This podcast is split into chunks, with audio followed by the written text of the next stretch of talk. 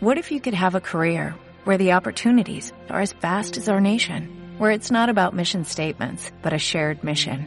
At U.S. Customs and Border Protection, we go beyond to protect more than borders, from ship to shore, air to ground, cities to local communities. CBP agents and officers are keeping people safe.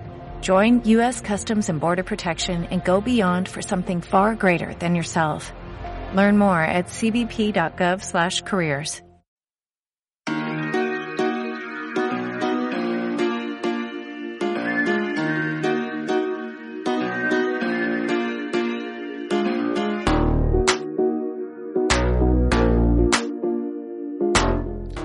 Bienvenido al programa Automatiza tu empresa online, el programa donde aprenderás las claves para optimizar tu negocio digital, aumentar tu productividad y mejorar tus estrategias de venta.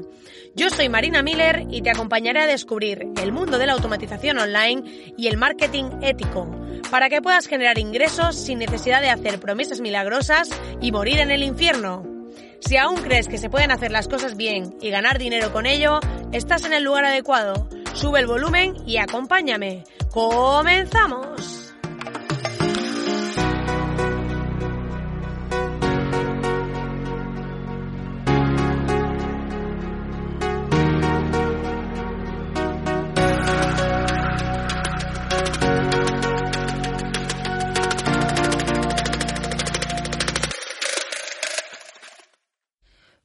Buenas, querido oyente. Estamos por aquí de nuevo en este podcast, esta locura. Sí, este podcast en el que intento pues aportarte valor, impulsar tu proyecto y enseñarte cositas que aporten en tu negocio.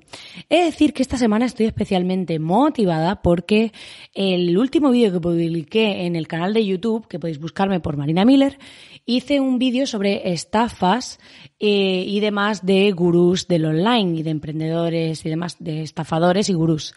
Y está recibiendo un montón de comentarios, ha recibido comentarios dentro de distintas comunidades, ha recibido comentarios en el canal, ha recibido comentarios en IGTV y está gustando un montón. Así que, eh, siguiendo este tema que he visto que hay mucho interés, pues he decidido hacer un programa que está relacionado, pero no es exactamente igual. Eh, vamos a enfocarlo diferente, voy a hablar de otras cositas, pero está relacionado con el tema de los gurús. Y en este caso te voy a hablar de un artículo que he leído esta semana que me ha encantado eh, y te voy a comentar pues algunos consejos. El artículo se llama cinco consejos que todo emprendedor debería saber y no te dirá ningún gurú y lo ha escrito Locura Emprendedora, ¿vale? Entonces eh, es este blog de un chico que hace muchas cositas así chulas, por lo que he visto, pero este artículo me ha gustado un montón y quería compartir un poco qué comenta en él y cuál es mi punto de vista sobre estos puntos, porque creo que debemos difundir más estos mensajes y considero que es muy importante. Pero antes de empezar a comentar el artículo, quiero decirte que puedes ir a soymiller.com y suscribirte a la comunidad, porque hoy además tenemos una masterclass en directo en la que voy a hacer contigo con un caso real, paso a paso, cómo construimos la estructura y contenidos de una página de ventas de un servicio. Y si no puedes asistir, va a ser esta noche a las 9. Hoy lo estoy diciendo esto, que es, eh, no sé ni el día que vivo, 13 de agosto de 2020. Puede ser que lo escuches en otro momento. Si lo escuchas, pero quieres verla, pues vas a la zona VIP de la comunidad, que es para mecenas, y ahí voy a ir dejando las masterclasses que voy a ir haciendo en directo. Así que, dicho esto, vamos a pasar al tema de hoy en el que vamos a ver cuáles son estos consejos que no te dicen ningún gurú.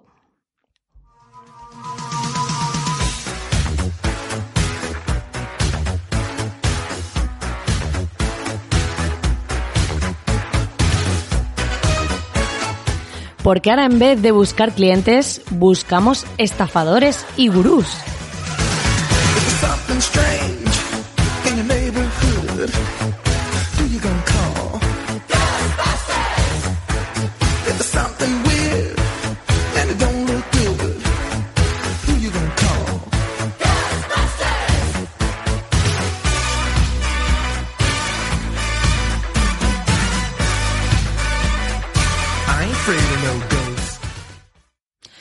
Eso, vamos a hablar en este, vamos a hacer un poco la reflexión sobre este artículo y básicamente vamos a tratar estos cinco puntos, ¿vale? Y demás. En este caso, este emprendedor cuenta que montó su primera empresa con 19 años y que ahora tiene 33 y que pues eh, se ha llevado muchos chascos siguiendo toda esta gente online y pues que no tiene por qué ser tu realidad la misma que la que te vende toda esta gente. Esto, tanto a él como a mí, a mí también me ha pasado, me ha costado tiempo entenderlo, porque estamos súper, o sea, súper intoxicados con gente que nos cuenta esto de eh, que vas a vivir la vida de la hostia, que te puedes comprar un yate y que ves a niños de 20 años con un Ferrari diciéndote que el mundo online es la rehostia vas a poder hacer mm, de todo. Básicamente vender a tu propia familia o yo qué sé qué. Y la verdad que es que eh, esto dista mucho de la realidad realidad porque nos han metido algunas cosas en la cabeza estos gurús, esta gente que seguimos, que son cuatro al final, o sea, son más de cuatro, pero al final esto es como los hombres que dominan el mundo, que yo tenía una teoría, ¿eh? que son cuatro, eh, pero serán algunos más. Y, y nos pasa un poco esto, que al final de escuchar de las mismas personas influyentes lo mismo, llega un momento en el que nos lo creemos, lo integramos y lo consideramos verdad. Y esto está demostrado, o sea, hay técnicas de venta que se basan en esto, en repetir, repetir, repetir y salir un montón de veces hasta que tú lo integras como algo real.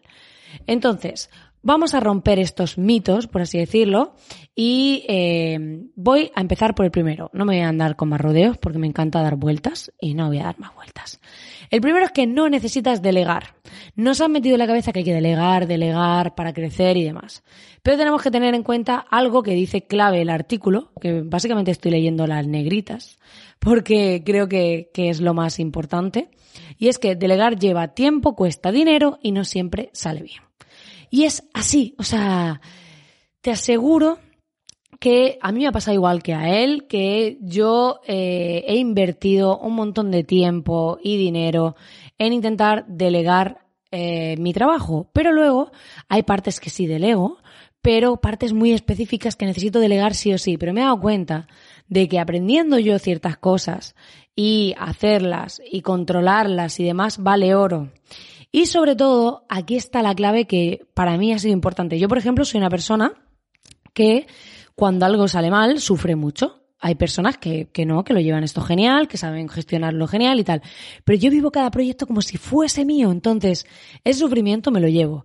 Entonces, ¿qué pasa? Que cuando delego y hay factores que no dependen de mí, que yo no puedo solucionar, y por ejemplo, a lo mejor se ha roto una tienda online a las 3 de la mañana, yo soy capaz de levantarme y ponerme a arreglarla, pero cuando lo delego en otro, obviamente no le puedo pedir que haga eso.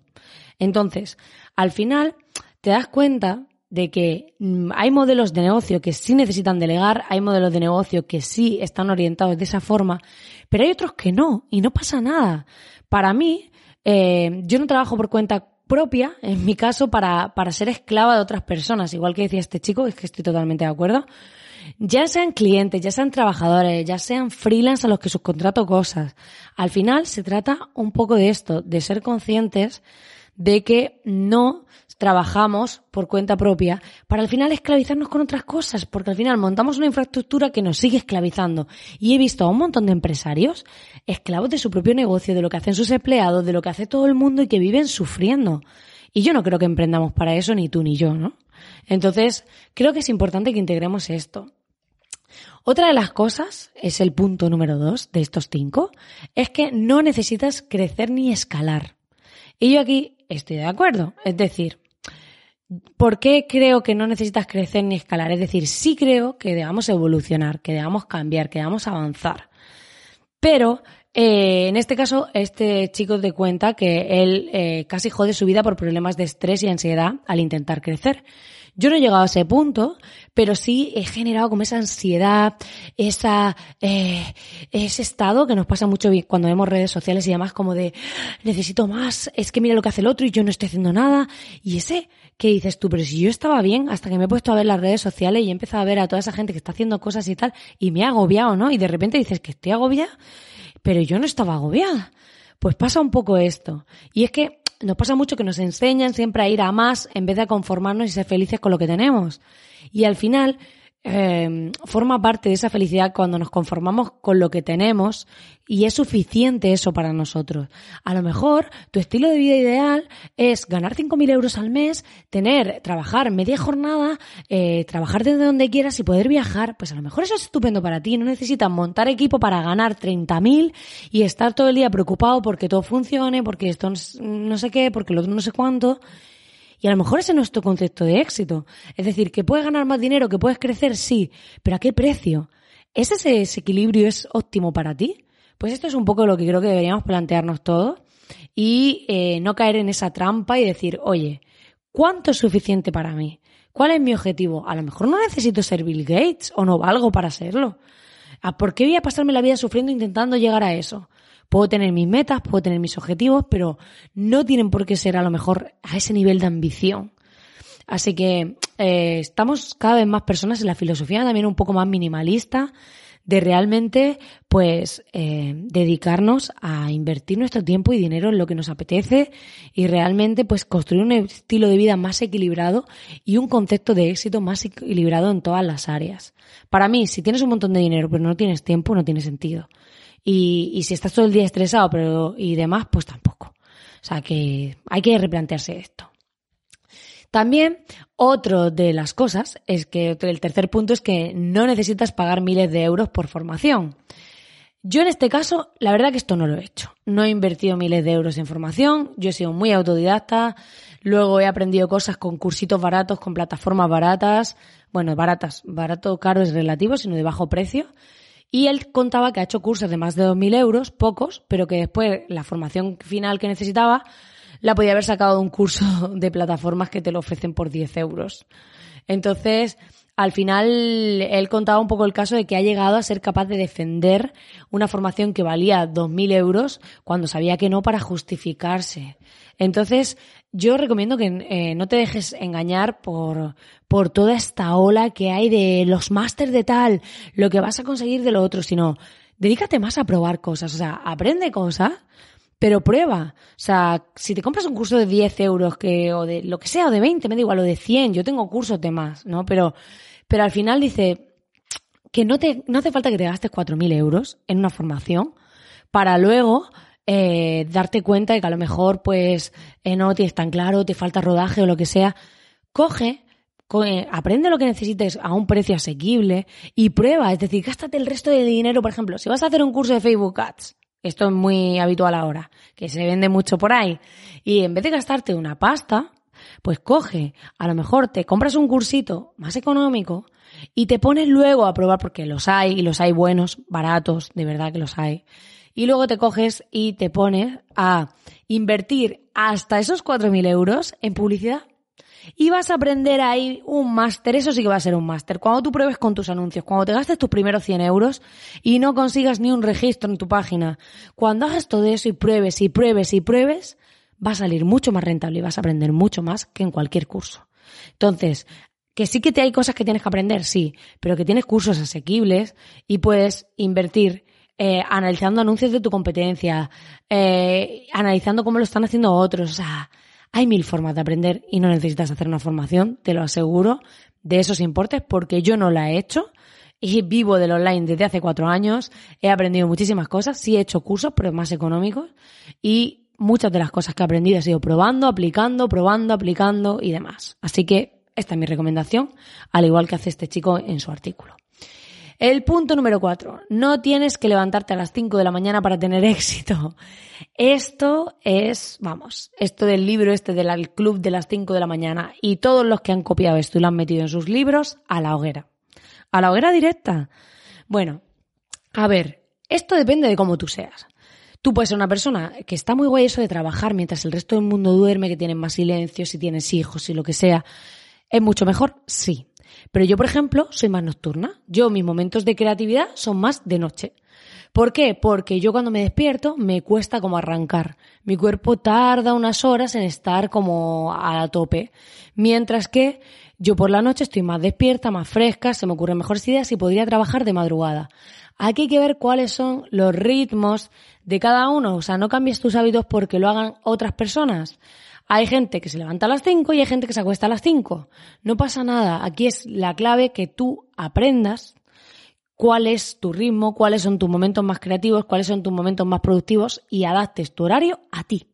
Porque cada uno es único y también lo adaptes a tu estilo de vida, si tienes hijos, así no, así tienes pareja, a los horarios de, de ti, de tu pareja, de tu familia, me da igual. Pero al final tienes que encontrar tu ritmo, tu horario. No te dejes llevar por estas modas, de verdad. Y por último, quinto punto. Quinto punto que ya llevo 14 minutos y me vais a decir, ¿qué pasa? Pues controla tu ego si no quieres que te controle tu vida. Y es que hay algo que nos pasa a todos.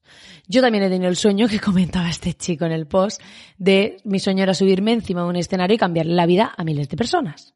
Otra gente lo hacía y piensa, ¿por qué yo no iba a ser menos? Pues al final la ambición hace que nos olvidemos de la parte importante de un negocio, que es el día a día. Y en el día a día cambiamos vidas, y cambiamos vidas de nuestros clientes, cambiamos vidas de gente con nuestros contenidos online, y cambiamos vida eh, de mucha gente, aunque parezca que no, poquito a poco. A lo mejor alguien escucha este podcast y oye, ha hecho una reflexión que le ha cambiado algo. Pues ya ha sido un granito de arena. No hace falta subirse a un escenario, no hace falta eh, llegar a grandes masas para cambiar vidas. Y parece que cuando no conseguimos eso nos sentimos que hemos fracasado. Y dices, a ver, fracasada. Yo me pongo a analizar mi vida y digo, vale, gano más de lo que ganaba trabajando por cuenta ajena eh, estaba trabajando en Madrid eh, y demás, y gano más. Puedo trabajar a la hora que quiera, yo me organizo. Estoy viviendo donde me apetece, trabajo a la hora que quiero, como quiero, con quien quiero, o sea, ¿realmente soy una fracasada porque no me he dado una charla delante de un montón de personas? Pues yo no creo que sea una fracasada. Y si lo fuese, sería un aprendizaje. Es decir, hay cosas que me han salido mal y no pasa nada. O sea, al final se trata de olvidarnos de las tonterías, de ver quiénes éramos y realmente no compararnos con nadie, de ver nuestra evolución. Se cambia la vida de la gente con pequeños detalles, no subiéndonos a un escenario. ¿Que hay que ser ambiciosos? Genial. Pero no perdamos el norte. Al final, como decía este chico, voy a terminar con una de sus últimas frases, bueno, con dos, que me ha gustado mucho, que es Manuel Serrano, el que escribe lo de locura emprendedora, porque creo que se esté haciendo alusión a su post, tengo que mencionarlo, no como esta gente que coge los libros, los tunea y se lo ponen como propios, no. Aunque es cierto que yo compartía todo esto y era mi filosofía, pero es como, wow, alguien lo ha escrito en un post, lo ha ordenado y me apetece compartirlo tal cual no voy a tunearlo.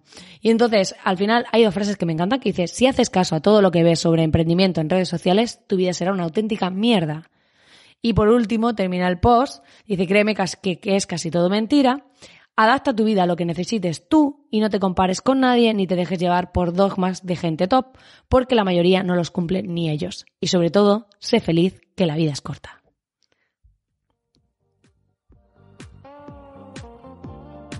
Pues nada, querido oyente, hasta aquí el programa de hoy. Espero que te haya gustado y agradezco enormemente si le das al botón de suscribirte a este podcast para no perderte ningún programa, así como si me dejas tus comentarios si te ha gustado el de hoy. Muchísimas gracias. Ya sabes que puedes suscribirte en soymiller.com para acceder a un montón de contenido gratuito para impulsar tu negocio online con masterclasses, con el grupo, con newsletter, con de todo. Hay de todo ahí gratis. Así que ve y suscríbete, únete a nosotros, a los emprendedores inconformistas y conscientes que creen en un estilo de vida más libre, pero sin vender fórmulas mágicas ni eh, creerse gurús de ningún tipo. Aquí probamos, validamos, disfrutamos y sobre todo nos equivocamos para aprender avanzar y evolucionar. Nos vemos como siempre en el siguiente programa. Muchas gracias por estar ahí al otro lado.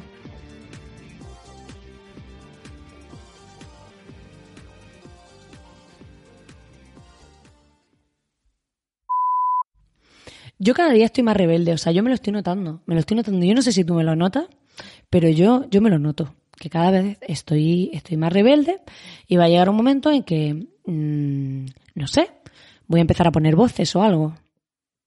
Así como esto. Es que ya no tengo filtros. Yo sé, yo creo que cuando sea anciana, si llego, eh, voy a ser totalmente una descarada, me va a dar igual todo. Me va a dar igual todo.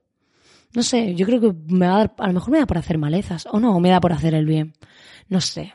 Espero que estéis ahí para verlos. O lo mismo hago un podcast como el otro, pero la anciana cabrona. En vez de mi mente cabrona, podría ser algo así. Estaría guay.